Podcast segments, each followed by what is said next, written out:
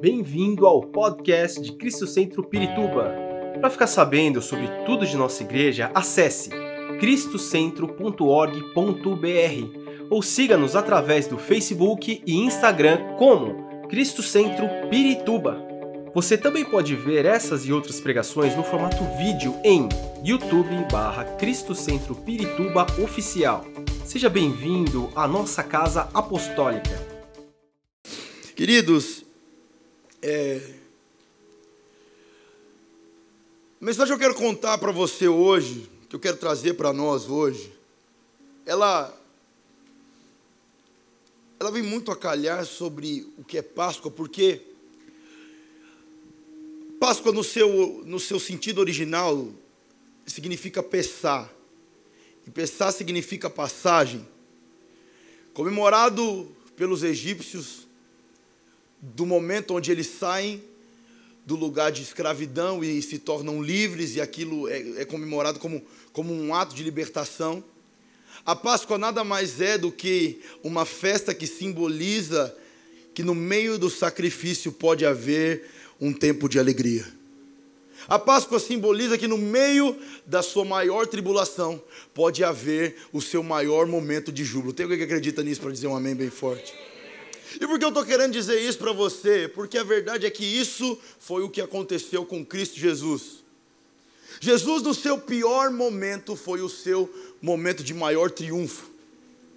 No seu momento de maior dor, foi onde ele foi elevado para ser talvez a, a mensagem mais importante que daria o início da nossa caminhada. É interessante porque a cruz que era o fim para Cristo se torna o nosso começo.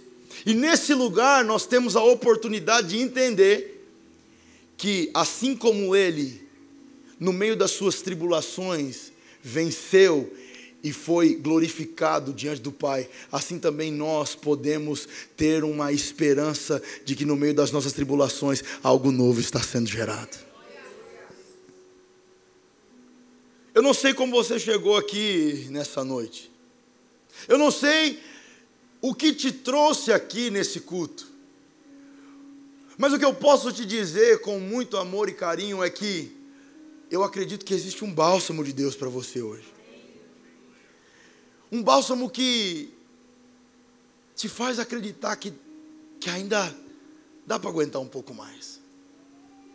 Hoje eu quero falar sobre alguns personagens da Bíblia que foram tocados pelo Senhor. E que cada um deles tiveram um momento importante na sua vida e viveram um despertar de Deus. Interessante a gente entender que despertar, na maioria das vezes, não vai ser num lugar confortável. Eu não sei você, mas quem aqui acorda muito cedo, diga amém. amém. E quem ama acordar cedo, diga aleluia. Jesus Cristo, que Deus te abençoe. Mas quando você não ama acordar cedo, a primeira coisa que te pega, o primeiro desconforto que você já tem no dia é do despertador alarmando a tua orelha que começou a hora de você fazer raiva para o diabo. Amém ou não amém?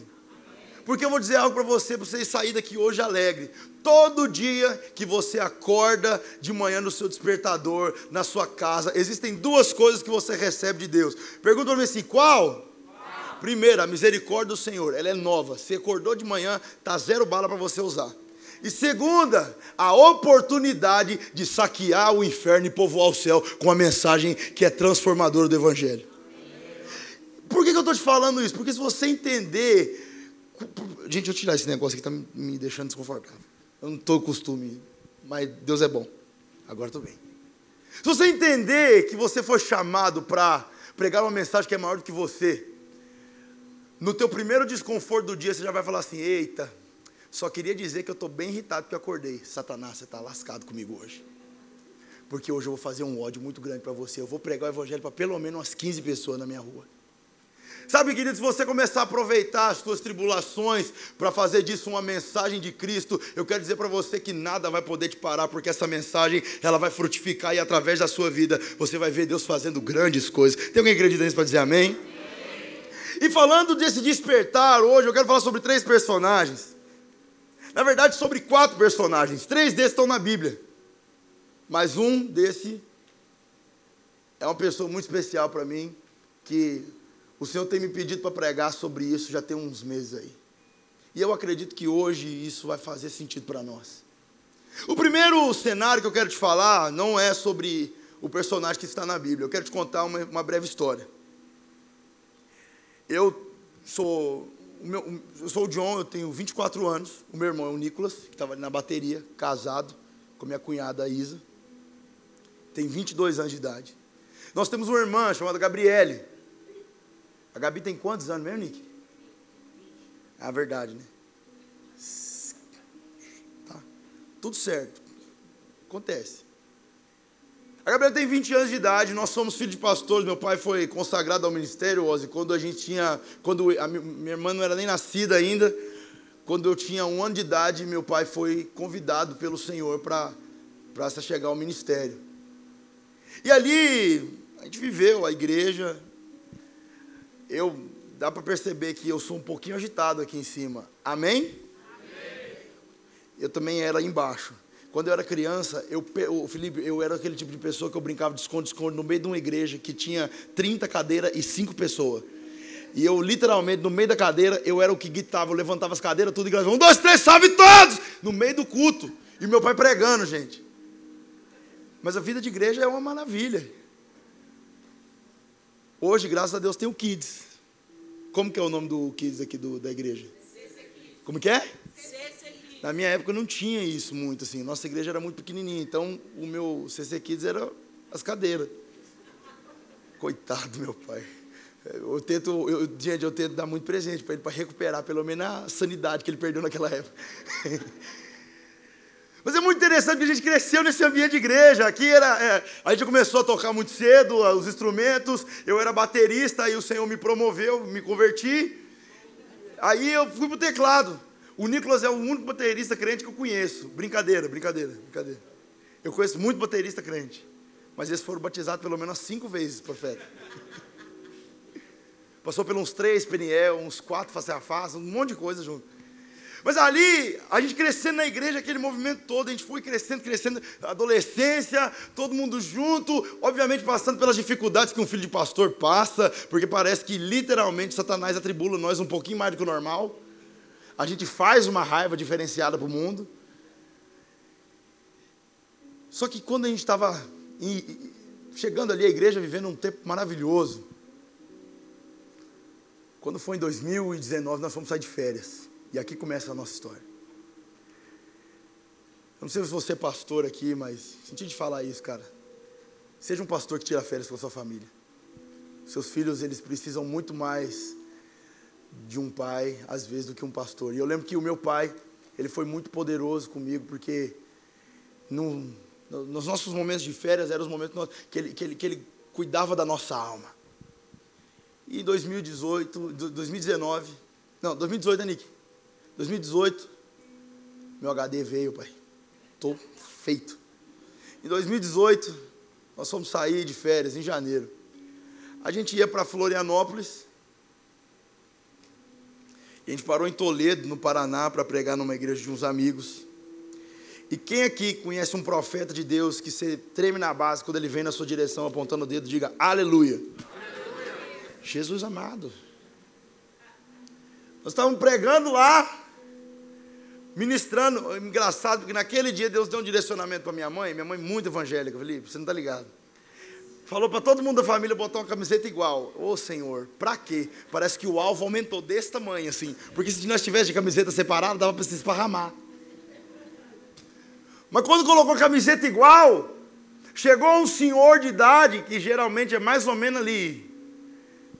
Ele olhou e falou assim: Assim diz o Senhor meu pai. Aí na hora, todo mundo da família falou assim: Vixe. Porque a gente sabe o que. Depois de um assim diz o Senhor, vem uma lei, vem uma regra, vem, vem, uma, vem um acontecimento. Vai rolar o um negócio. O que vem depois de um assim diz o Senhor de um homem de Deus, meu amigo? Eu não sei se vocês conhecem assim, mas, rapaz, ó, eu queria dizer assim, corta meu pescoço, mas não falo quem é. Já falou uns assim diz o Senhor para mim assim, duas semanas depois o negócio aconteceu. Na glória de Deus. E é muito interessante porque esse cara chegou e falou assim: Eu te vejo com cajado. Segurando. E aí meu pai falou: Glória a Deus, nosso rebanho vai crescer. Mas no meio de tudo, ele falou assim: Mas eu também te vejo no meio de um vento. E não é um vento fraco, não, é um furacão. Vai balançar toda a sua estrutura. Você vai pensar em desistir. Você vai pensar que não vai dar certo, você vai pensar que não vai ter jeito, vai ter dias que você vai cogitar, até mesmo perguntar se você tomou a decisão certa em seguir o episcopado. Mas eu quero dizer que depois disso, vão se passar dois anos e Deus vai levantar os seus dois filhos. A gente não sabia do que se tratava. Rapaz, eu nunca vi um vento tão rápido como esse que seguiu nós em Florianópolis, vocês não têm ideia. Porque quando nós chegamos em Florianópolis, de uma maneira surreal, a minha irmã, quem já assistiu, quem que é criança aqui e que não foi lá para a coisa, que já assistiu aquele filme do Big Hero, diga amém. A minha irmã, ela foi para Florianópolis, quando ela chegou lá, parece que do nada apertou o botão do Baymax dela, que ela ficou dessa largura e inchou. Do nada, as pernas inchou, os braços incharam, a gente olhava e falou assim: tem que dar uma diminuída no doce. Brincadeira, gente, não fazer essas piadas não. Porque estava muito nervoso, não sabia o que fazer, Felipe. Todo mundo com medo e a gente tentando compreender o que estava acontecendo. Mas no nosso coração, por mais que a gente não sabia o que era, a gente sabia que a gente tinha entrado na pedagogia de Deus. Olhe para a pessoa que está ao teu lado e diga assim: bem-vindo à pedagogia de Deus.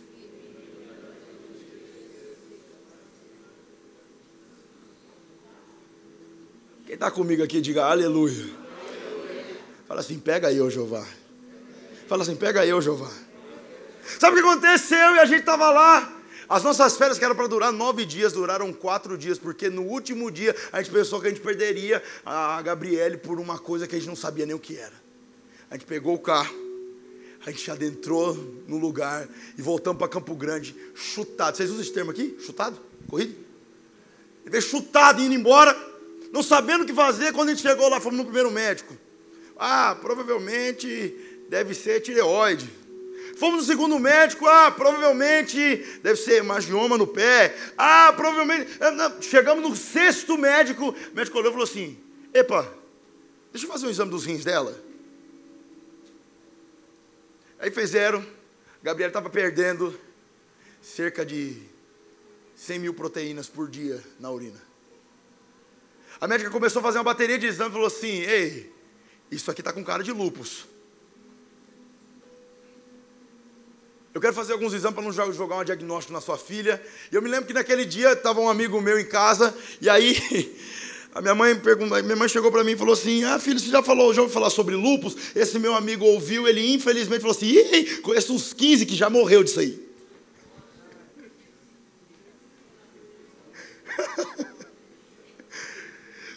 Parece que quando você está na pedagogia, porque assim, esse talvez seja o primeiro asterisco aí dessa mensagem, porque parece que quando você está na pedagogia de Deus, sempre vai ter alguém para te cutucar para ver se você vai aguentar firme. Sabe, queridos, naquele momento, a gente não sabia o que era, mas a gente já tinha uma luz ali. Gabriele estava com lupus. E aí então nós fomos como família diante do Senhor.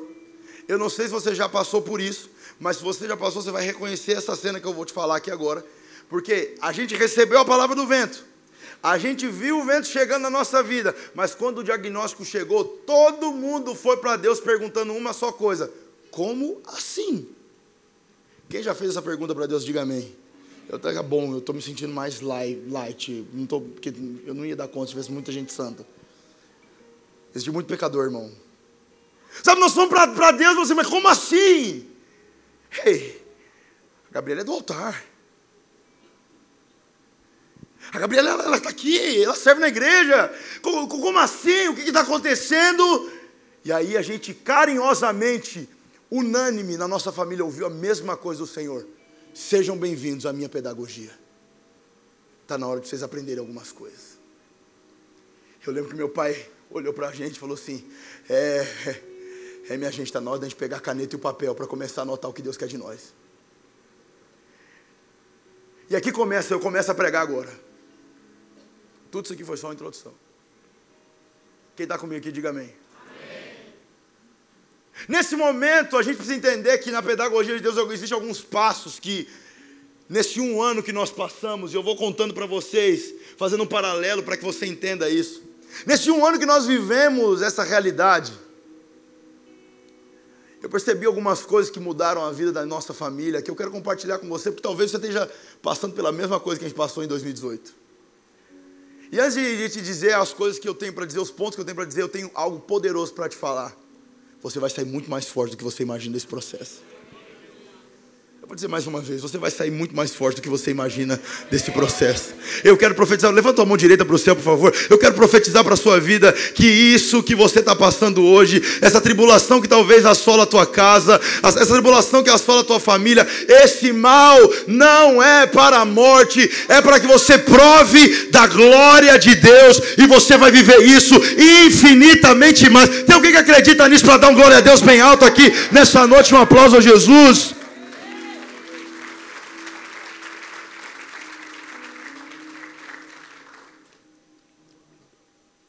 E o primeiro ponto.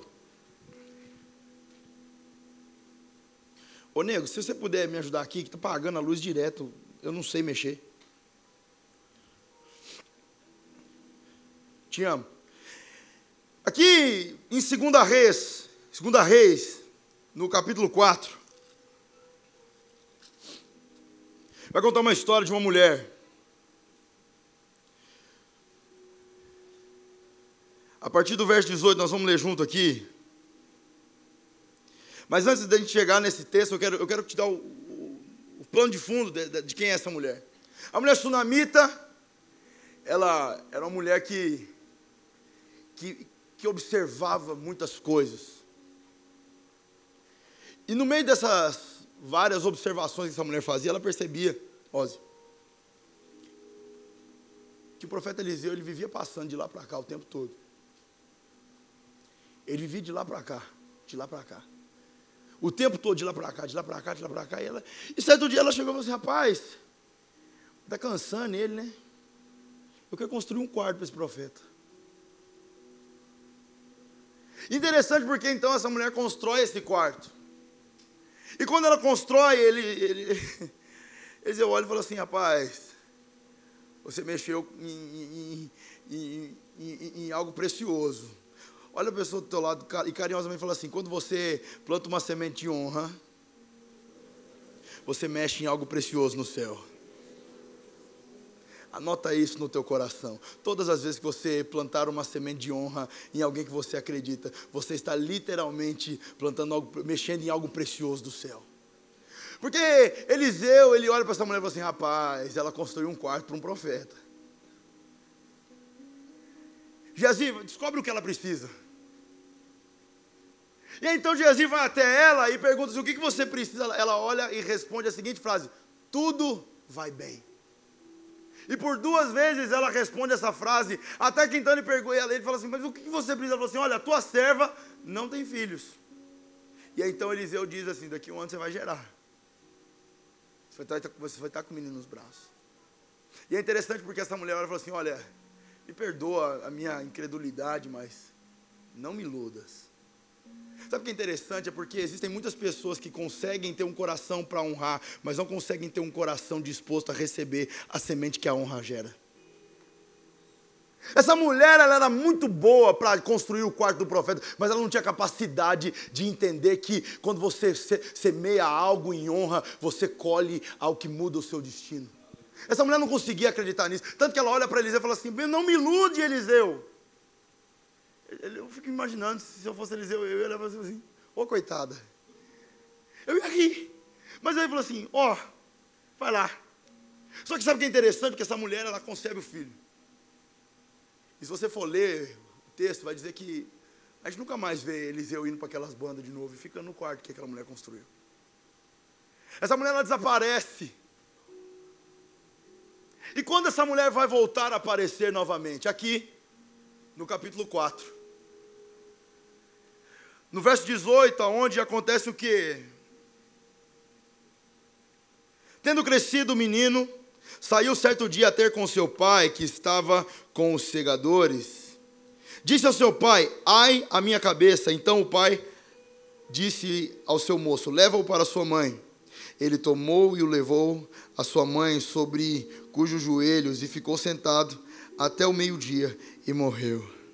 Subiu ela e deitou sobre a cama do homem de Deus. Diga assim comigo: subiu ela e deitou sobre a cama do homem de Deus. Fechou a porta e saiu. Chamou seu marido e lhe disse: Manda-me um dos moços e uma das jumentas para que eu corra ao homem de Deus e volte. Perguntou ele: Por que vais a ele hoje? Não é dia de festa da lua nova, nem sábado. Ela disse: Não faz mal. Então fez ela albadar a jumenta e disse ao moço: Guia e anda, e não te detenhas no caminhar, senão quando eu disser. Partiu ela, pois, e foi ter com o homem de Deus. E ao, foi com o homem de Deus ao Monte Carmelo. Vendo de longe o homem de Deus, disse a Geazi, seu moço: Eis aí a sunamita. Corre ao seu encontro e diz-lhe: Vai tudo bem contigo, com teu marido e com o menino? Ela respondeu: Tudo bem. Chegando ela, pois, ao homem de Deus, ao monte, abraçou-lhes os pés.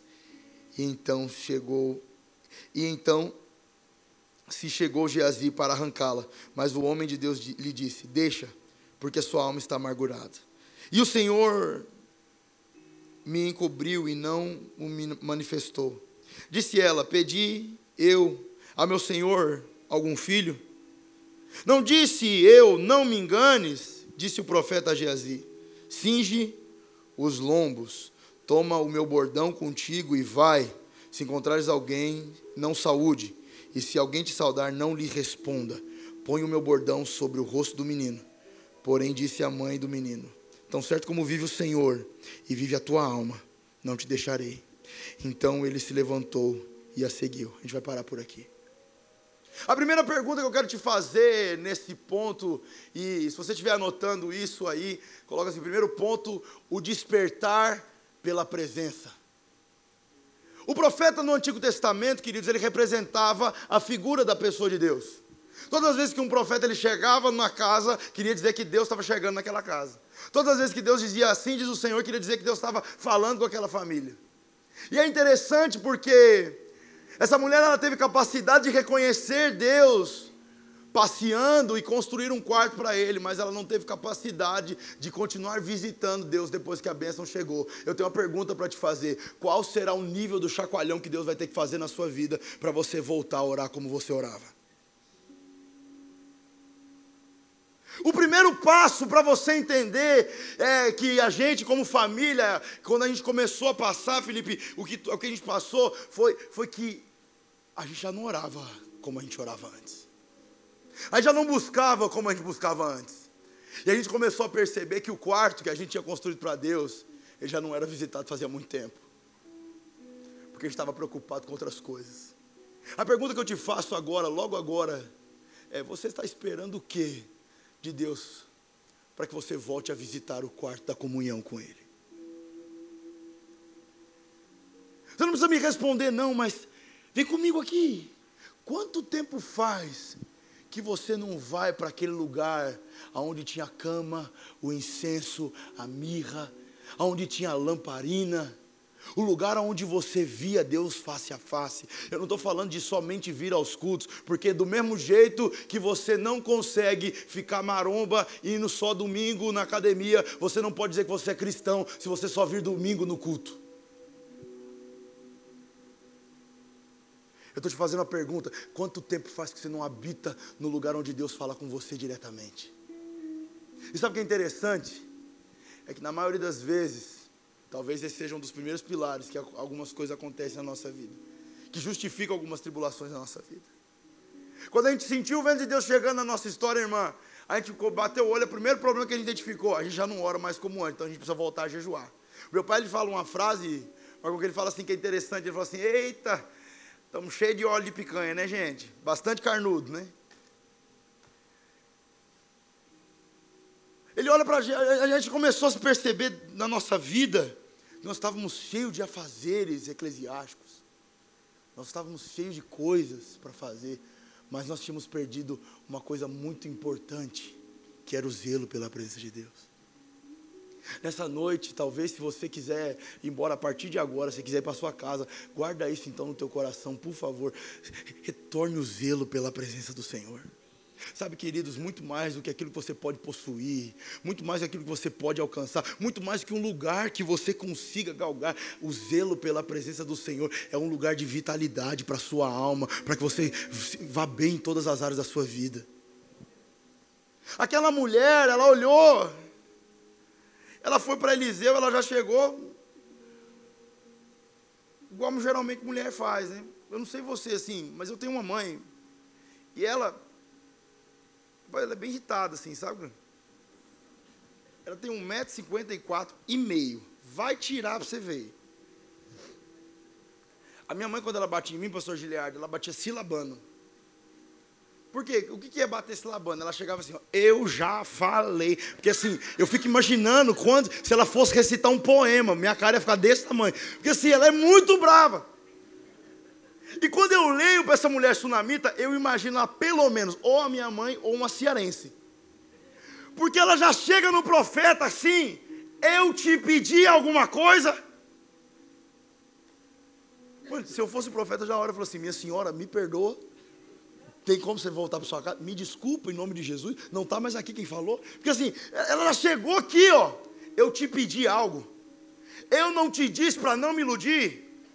Sabe o que é interessante? A gente deixa a presença de Deus, a gente deixa de contemplar a glória de Deus, e quando alguma coisa acontece na nossa vida, a gente vai todo bravinho para Deus, perguntando: Ah, por que, que aconteceu isso comigo? Vai lá e conserta. Quer dizer uma coisa para você: Deus não é obrigado a consertar coisas que a sua alma fez por capricho. Faça comigo assim: Eita, Jeová. Sabe, queridos, aquela mulher ela vai, ela vai cheia de gás no profeta. Só que algo interessante, pastor, que me chama a atenção nesse texto, ela vai cheia de gás, mas ela segura o tiro na pessoa certa. Como assim? Ela passa por Gezi, aqui ó, silêncio. Como é que está tudo aí? Tudo vai bem. Quando ela chega no Eliseu, ela já aqui ó, pã. A pergunta que eu tenho para te fazer no meio de tudo isso é: para quem que você está abrindo as tuas limitações da tua alma? No meio da tua pedagogia, para quem que você está emprestando o, o, aquilo que a tua boca? Para quem que você está abrindo o teu coração? Porque aquela mulher, ela estava com um grande problema. Imagina só, quem é, quem é pai e mãe que está aqui, eu não, eu não sei como deve ser essa dor, mas imagina só: o filho foi sair com o pai, 11 horas, meio-dia, ele estava morto. Essa mulher deixou ele em cima do negócio e foi procurar o profeta. Imagina a cabeça dessa mulher, pelo amor de Deus. Ela teve a capacidade de não se desesperar, olhar para o Geazi e perguntar: tá tudo certo? Ela falou: safe, preciso só falar com o irmão Eliseu ali, rapidinho. Na santa paz do nosso Senhor Jesus Cristo. Ei, eu quero te fazer uma pergunta: quanto, quantas vezes a gente bate o dedo na quina do, do que dói muito. Cá entre nós, né? A gente já posta assim, na época do Facebook, chateado. Bati o dedo na quina. Deus me ajuda.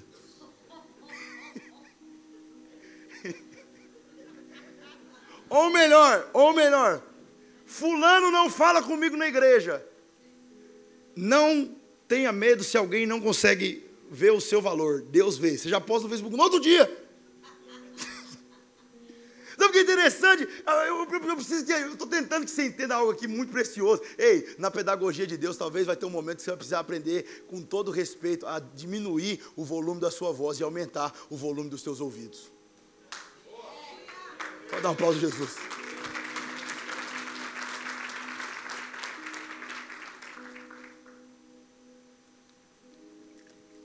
Nessa época, na nossa casa, voltando para a nossa história, porque isso aqui é um paralelo.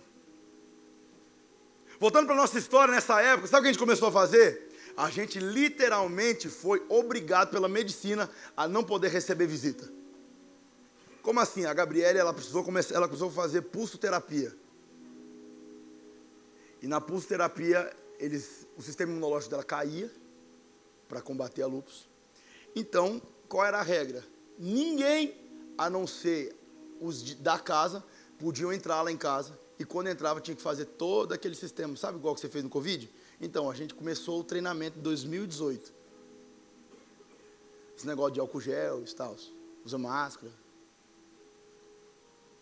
E é interessante porque Até nisso a gente vê como Deus ele é estratégico. Porque já não entravam mais pessoas lá em casa. Já, e aí nisso a gente chega no segundo ponto. Que é o segundo personagem que eu quero falar aqui hoje. E eu estou caminhando para o encerramento. Fala assim, ah, ah, falso. Brincadeira, brincadeira. Brincadeira, brincadeira, brincadeira. O segundo personagem está ali em Marcos, eu vou correr. A Bíblia vai falar sobre um homem da sinagoga chamado Jairo. E esse homem vai até Jesus desesperado, no mesmo pique da mulher sunamita, porque a filha dele estava morrendo. A filha dele estava prestes a morrer. O cenário, ele era o pior impossível. Ei, gato, fiquem lá maior para nós. O cenário, ele era o pior impossível não estava favorável para nada. A filha de Jairo, ela, ela sai com um diagnóstico de doença. Mas quando esse cara chega para Jesus, os discípulos ali já falam assim: Ei, para de incomodar o mestre, porque sua filha já morreu. Imagina só, você sai de uma viagem para encontrar alguém que pode salvar a vida da tua filha, só que quando você chega lá, você fala assim: não deu tempo. Jesus olha para Jairo, ele diz assim: relaxa. Olha para a pessoa que está ao teu lado e fala assim: relaxa. Não, não, agora de verdade, pega na mão dela assim, fala assim: eu tenho uma palavra de Deus para sua vida. Relaxa. Fica frio. Sabe por que eu estou te falando isso? Porque às vezes algum, algum, algumas sentenças elas são muito dolorosas para a nossa alma. E por que eu estou te falando isso? Porque chegou um momento que os médicos olharam para a gente foi fazer o exame e a, e a moça, a, a, médica, a doutora Flávia, ela falou assim, olha, me desculpa, mas a gente vai ter que aumentar a dose e ela vai ter que sair de pulso para quimioterapia agora. A sua filha vai precisar, ela vai precisar ver algumas coisas, não está dando certo, parece que nada adianta, nós vamos precisar aumentar os medicamentos. Nisso, então, dobraram os comprimidos e a Gabriel saiu de 15 comprimidos por dia para 30 comprimidos por dia. E é interessante porque é literalmente uma corrida contra o tempo. Eu não sei quem já passou por isso, por uma situação, talvez familiar, ou talvez até mesmo seu negócio, que você parece que você está correndo contra o tempo. Quem já passou por isso, diga amém aqui. Sabe, parece que é tão é, é aflitivo. Você não sabe o que fazer.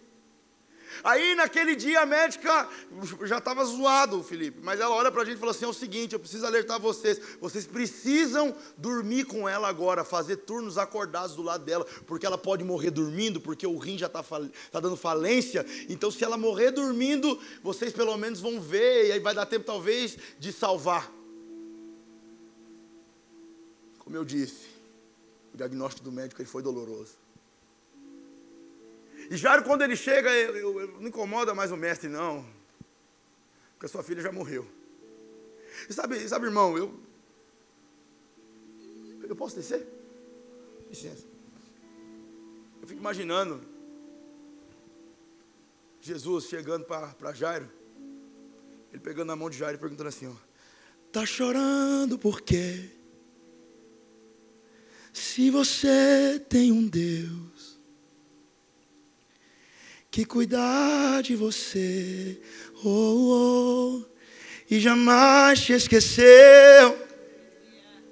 Ele sabe de tudo que você está passando e mandou te dizer que Ele está cuidando. Sabe que é interessante? Dá um aplauso a Jesus aí. Sabe, querido, naquele momento Jairo ele vai. Ele fala assim: eu não quero nem saber o que estão falando, eu sei que eu preciso pelo menos ver o que Jesus pode fazer quando chegar na minha casa. E quando Jesus chega lá, Dan, a menina está estirada, o cenário é de luto. Jesus ele solta a menina está morta, não, ela está dormindo. Começa quando eu falar isso aqui, por favor, por favor, para mim, dê uma gargalhada bem alta, tá? Eu vou falar, para a gente fazer um teatrinho junto. A menina não está morta, não, ela está só dormindo. Não, gente, essa gargalhada pareceu do Zorra Total. Vamos de direito. Vamos aqui fazer um momento. Nós aqui, em nome de Jesus. Me ajuda aí. A menina não está morta, não, ela só está dormindo. Foi mais ou menos isso que aconteceu na casa de Jesus. Sabe que Jesus olhou e falou, com toda a educação do mundo, manda todo mundo que riu embora daqui porque esse é o segundo passo da pedagogia de Deus. Deus, no meio da sua pedagogia, Ele é aquele que arruma a tua casa e coloca a gente da tua frequência para viver o teu milagre. Ah! Dá um aplauso a Jesus, por favor. No meio do caminho, Jesus olha para aquela mulher, para aquela criança, ele falou, ela está dormindo está todo mundo rindo. Você sabe o que acontece? Você precisa entender que algumas tribulações vêm de Deus para te dar oportunidade de arrumar uma coisa que você está postergando há muito tempo. Pelo amor de Deus. Deus está falando com alguém aqui nesta noite? Sabe por quê? Porque às vezes a gente, por medo, de, sabe, eu, eu, não posso dizer isso porque eu não tenho tanto dedo assim, sabe? Porque tem gente que fica cheio de dedo. Eu, eu não tenho tanto dedo para isso. Mas é muito interessante, porque as pessoas ficam aqui, ah, no, o que está acontecendo? não vou fazer porque vai que fique chateado. Mas tem muita gente que já não está para sentar na tua mesa porque não está na tua frequência. Faz hora. Como assim? Eu quero te contar uma história aqui, um paralelo. Você precisa entender que eu, eu, eu quero já usar isso aqui para profetizar isso na sua vida. Existia um rapaz que ele tinha quatro amigos. E esse rapaz era paralítico. E a palavra de Deus diz que Jesus estava passando por uma casa e esse cara falou assim: rapaz, se eu ver esse Jesus, eu vou ser curado. Esse cotamento olhou para ele e falou assim: agora então você vai ser curado, porque nós vamos botar você lá dentro. Querido, eu quero profetizar, levanta a mão direita, eu quero profetizar isso na sua vida. Ei, 2023 é ano de você andar com pessoas que vão te deixar cara a cara com o teu milagre. Eu vou dizer isso mais uma vez para ver se tem alguém que entendeu. 2023 é ano de você andar com pessoas que vão te deixar cara a cara com o teu milagre, em nome de Jesus. Mas para você viver isso, você vai precisar deixar quem não está na tua frequência embora. Para de ficar segurando o peso morto na tua sala. Em nome de Jesus. Ah, John, mas como que eu faço isso? Eu mando embora? Não, lindão. Deixa que Jesus, quando ele chega na tua casa, ele mesmo manda embora. Como assim? Rapaz, eu não sei você, pastor Guilherme, mas parece que quando eu estou na atmosfera, Deus faz questão de retirar gente que não está pronto para viver aquilo que eu estou vendo. Quando você está no lugar que Deus chamou para viver, meu irmão, fica tranquilo que Deus ele vai ser tranquilo. Não vai casar mais agenda. Não vai dar para ficar conversando o tempo todo. Ah, mas é porque a pessoa é ruim. Não, não, não, não, não. É porque o lugar onde Deus está te elevando, você vai fazer um sacrifício de fixar os teus olhos naquilo que é importante. Você vai ter que tomar uma decisão hoje. O que, que você quer viver? Ou você vive uma vida natural, ou você vive uma vida de milagres. Para viver uma vida de milagres, tem que abrir mão de gente que não cabe na tua frequência. Sabe, queridos, Jesus ele chega em Jairo não para ressuscitar a menina simplesmente, porque a verdade é interessante a gente falar disso, né? Como assim? Deus não vai para ressuscitar a menina? Claro que não, porque ela não estava morta. Para Jesus ela nunca morreu, professor Marcos. É ou não é verdade? Então a verdade é o seguinte: qual, o milagre era um milagre de ressurreição? Não! O milagre era um milagre de consertar algumas coisas dentro da casa de um, um rei, um chefe da sinagoga que precisava de conserto. A pergunta que eu tenho para te fazer é: por que você está mirando num problema sendo que Deus quer consertar o outro que é bem maior? Enquanto você pensa que o teu problema é uma doença, Deus está falando assim: eu quero mostrar para você que enquanto eu consertar o teu círculo familiar, você vai começar a ter algo terapêutico na sua vida. E aí, nesse momento, foi como a gente começou a ver com família, Felipe. A minha irmã, um dia, ela chegou. Depois, logo depois disso, naquela semana, ela ficou muito abalada porque ela ouviu tudo aquilo da médica. Ela chegou no meu pai e falou assim: Ei, pai, vamos parar por aqui.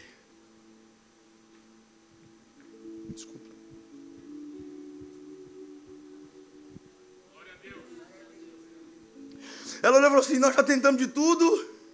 A gente tentou, a gente viu, a gente veio. Vamos parar por aqui, eu estou cansada. Eu estou sentindo muita dor, eu estou inchada, a minha pele rasgou, eu estou cheio de estria. Não tem plástica que conserta isso em nome de Jesus. Me deixa embora.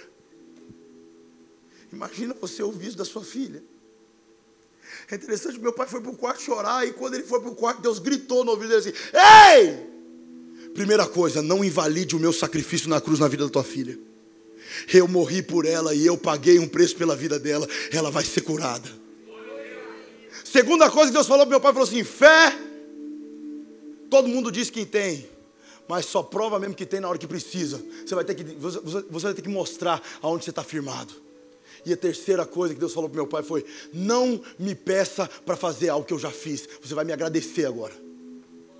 E sabe o que aconteceu? Todo almoço e janta, a gente sentava na mesa.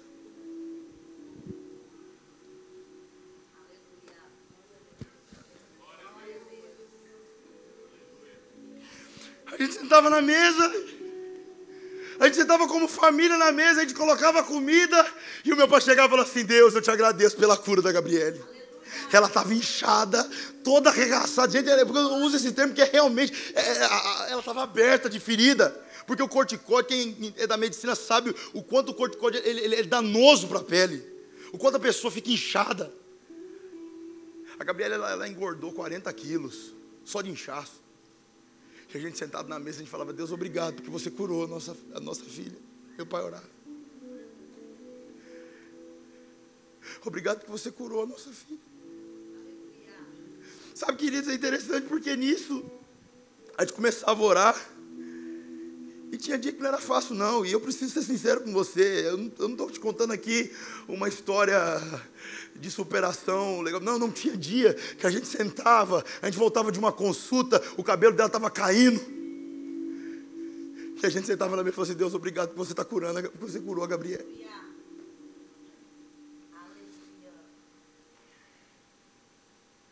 E no meio de tudo aquilo, a banda já pode subir. No meio de tudo aquilo, a gente entrou, a gente começou a viver um avivamento dentro da nossa casa. Ao sentar na mesa e ao agradecer pela cura, foi começando a ser uma fé gerada dentro de nós. E eu quero profetizar isso pela sua vida. Eu não sei qual é a realidade da sua família, mas eu preciso dizer isso para você nessa noite. Eu não sei qual é a realidade da sua família, mas eu quero dizer para você que assim como o Senhor, no meio da nossa, do nosso pior momento, Ele nos ensinou que a nossa família tinha como ser sim um pedacinho do céu. Eu quero profetizar que você vai viver isso em 2023. A sua família, a sua casa, você vai olhar para ele e falar assim: Nossa, que felicidade que eu tenho de chegar na minha casa hoje, porque eu estou vendo os meus filhos servindo ao Senhor. Eu não sei porque eu estou dizendo isso, mas Deus está tocando o meu Espírito isso. Ei, você, pai, que o seu filho não está na presença de Deus, eu quero dizer para você: vai acontecer e você vai ver o Senhor fazendo. E eu quero dizer ainda para você algo poderoso: ele não só vai estar aqui na igreja, mas ele vai ser um homem de Deus para proclamar o Evangelho. Pode dar um aplauso a Jesus, por favor.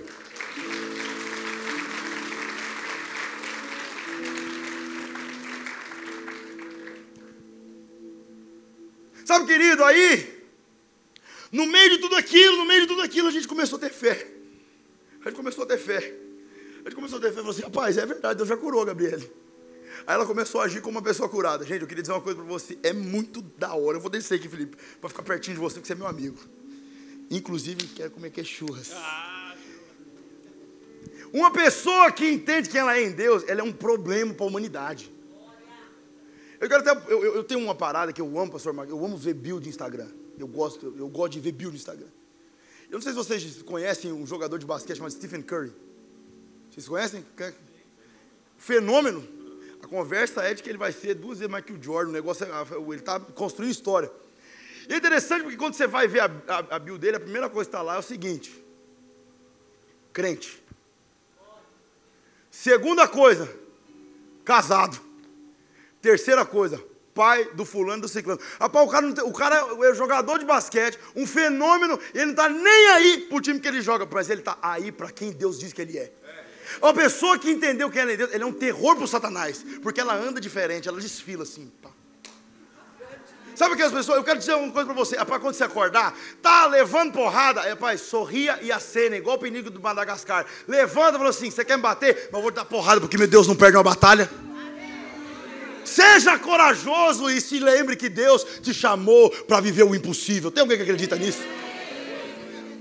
Rapaz, a Gabriela começou a agir com uma pessoa que acreditava que estava sendo curada. Ela estava na mesa, ela falou assim: Hoje eu vou orar. Deus, obrigado que eu sou curada. A declaração de fé dela mudou. Ela ia fazer tal coisa, falou assim, então, é porque é, antes ela começava a falar, irmã, ela falava assim, é porque eu tenho. Agora não, ela falou assim, é porque infelizmente eu fui acometido de uma doença, mas eu estou sendo curada. Porque isso não me tem, não. Eu quero te dar uma dica nessa noite. Para de colocar como seu umas coisas que Deus não te deu, não, irmão. Eita. Ah, porque eu tenho diabetes. Você tem nada. Não, não é seu, não. Isso é um negócio que é Satanás que tem, é ele que é dono daquilo lá, não tem domínio sobre a tua vida. Ah, mas por que você está falando? Isso aí não é superstição, positividade. Não, não, não, irmão, isso aqui é palavra. Crie, por isso falei. Aquilo que você acredita com o teu coração e declara com a tua boca é uma realidade. Quer mudar o céu da tua cabeça? Muda aquilo que você declara. É muito além de uma palavra positiva. É você deixar entrar dentro de você algo que muda a tua história. A Gabriela começou a falar assim: Eu sou curada, eu sou curada, eu sou curada, eu sou curada, eu sou curada, eu sou curada. E sabe o que começou a acontecer? A gente começou a acreditar nela. A gente começou a acreditar nela. E é interessante porque é o seguinte, no meio quando, porque assim, o Satanás ele não, ele não é, ele, ai, ai, eu, eu, eu dou risada agora, tá? Mas 2018, você não tem ideia de quantas vezes eu, eu, eu botava luz de boxe e eu socava a parede de raiva. Eu gritava. Mas é interessante porque quanto mais ela falava que era curada, mais ruim ela ficava. Parecia que era uma cutucada do cão, sabe? Tipo assim, será mesmo?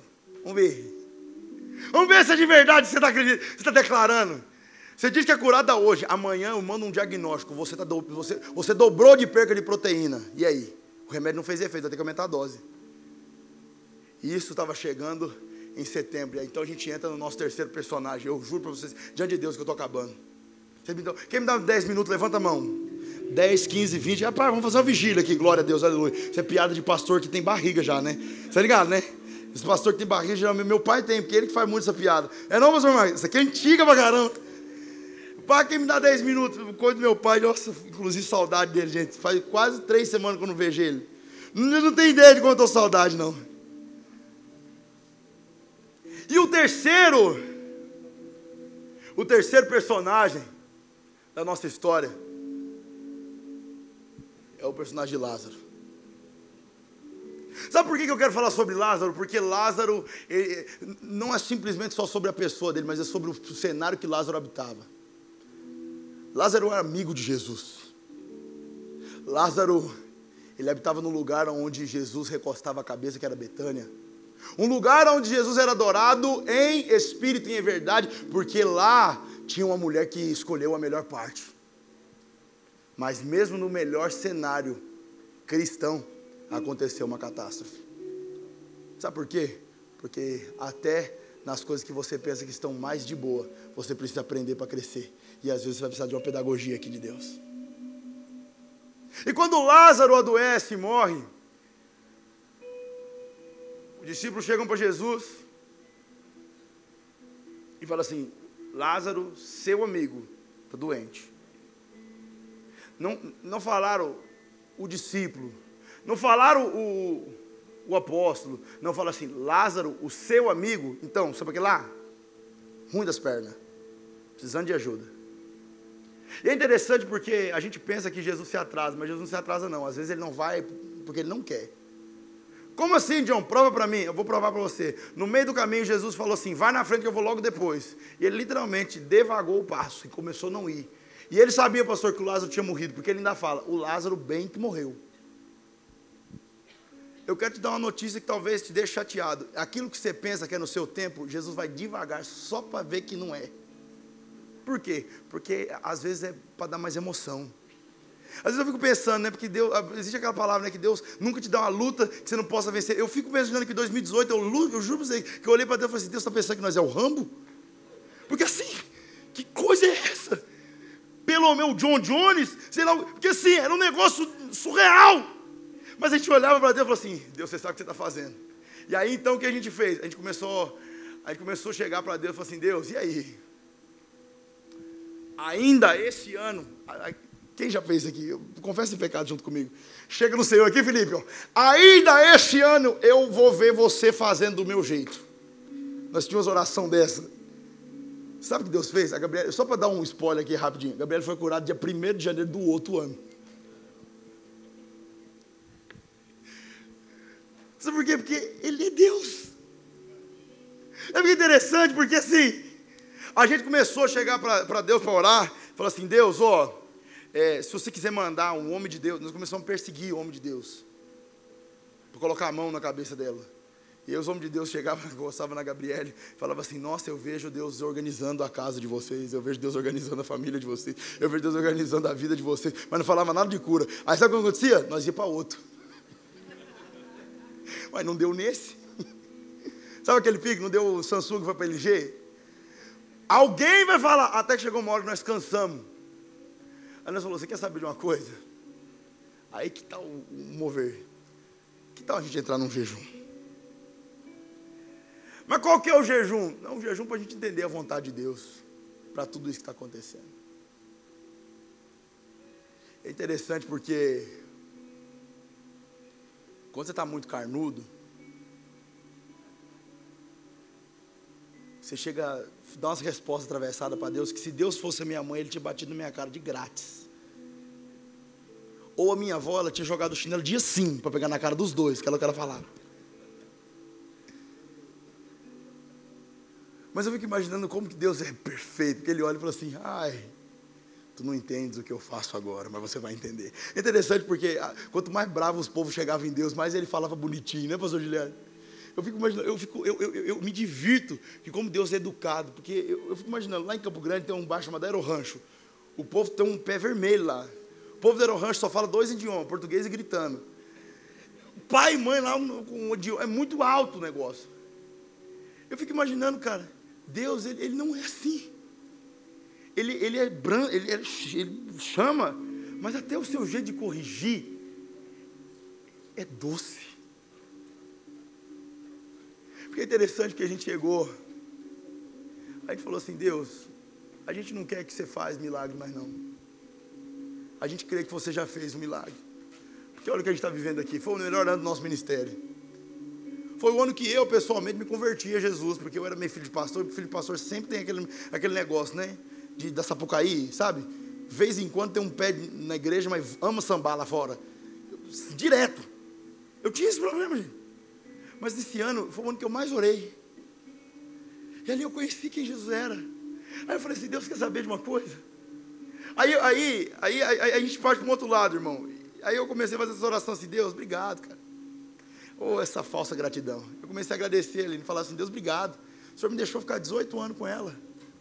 Se quiser levar, foi a sua vontade. Estou conformado já. Aí Deus rindo da minha cara. Porque eu comecei a entregar as pontas. Eu comecei a falar assim, Deus quer saber? O Senhor fez a sua vontade. E às vezes a gente faz isso. Sabe quem fez isso também na Bíblia? Maria. Marta, quando chega para Jesus, depois de lá ter morrido uns quatro dias, ela falou assim: Ei, se você tivesse chegado aqui antes, o meu irmão não tinha morrido. Quantas vezes a gente acusa Jesus de coisas seríssimas porque ele não fez do jeito que a gente queria? Sabe o que é interessante? Porque eu olhei para o Senhor, isso aí. Eu falei, Deus, obrigado. Obrigado. Até que um dia Deus Deus tem os seus métodos, né? Ou ele cala a boca, como ele fez com Zacarias, ou ele retira o incrédulo da cidade. Eu tive uma agenda, não tive agenda, 2018 não tive agenda para nada o ano inteiro. Eu, no, num final de semana eu fui para o Rio de Janeiro para ministrar numa igreja. Naquele final de semana veio o homem de Deus lá e falou assim: daqui um mês você vai ser curado.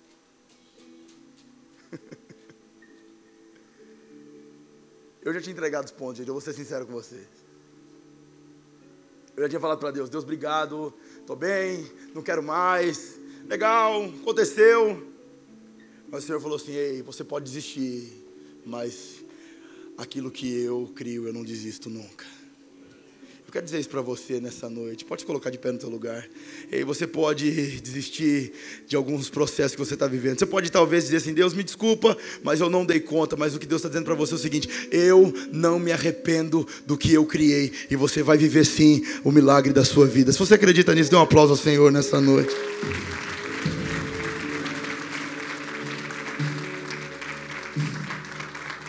Sabe, queridos, para encerrar.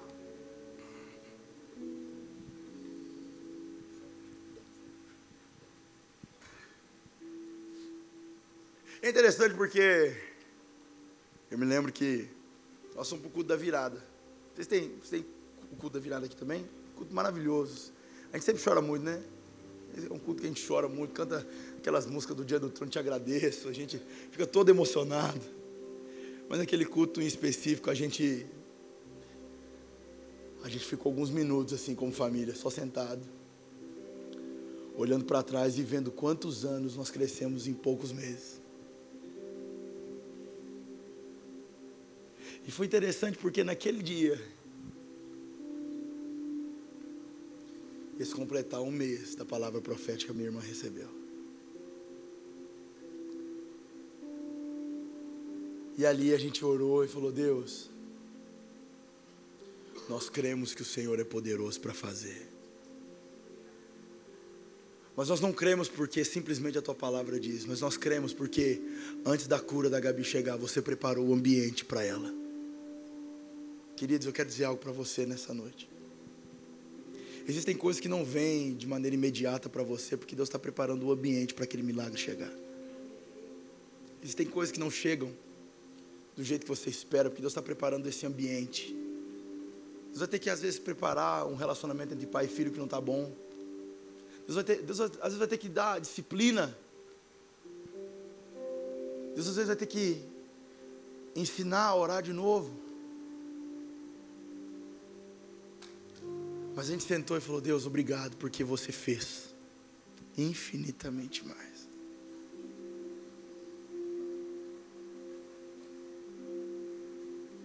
E então, dia 3 de janeiro, a Gabriele fez os exames e ela foi na médica. Quando a médica pegou o exame, a médica começou a chorar.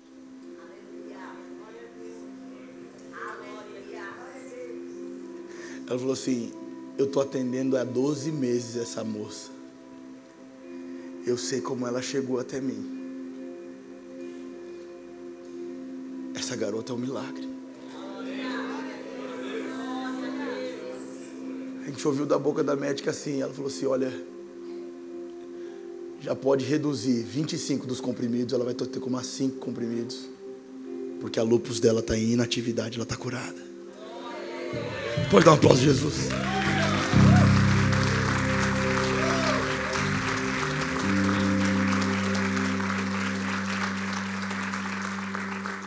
Mas eu não sei se você se lembra da palavra do vento do irmão.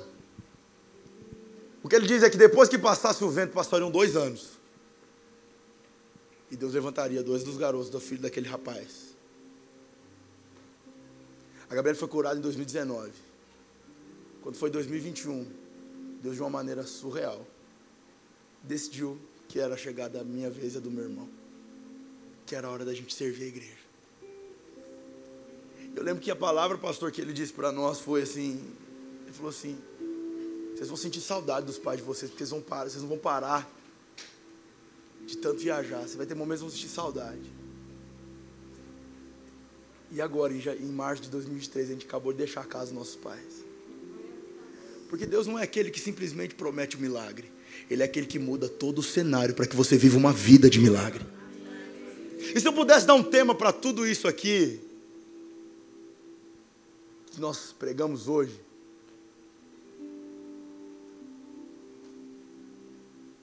eu daria que, no meio da tribulação, existe um Deus que é poderoso para gerar uma grande mensagem. Eu não sei a tribulação que você está passando, mas eu quero orar por você. Curva sua cabeça e feche seus olhos. Esperamos que esta mensagem tenha te inspirado e sido uma resposta de Deus para a sua vida. Quer saber mais sobre Cristo Centro Pirituba? Siga-nos nas redes sociais no Facebook, Instagram e YouTube, ou visite nosso site em cristocentro.org.br.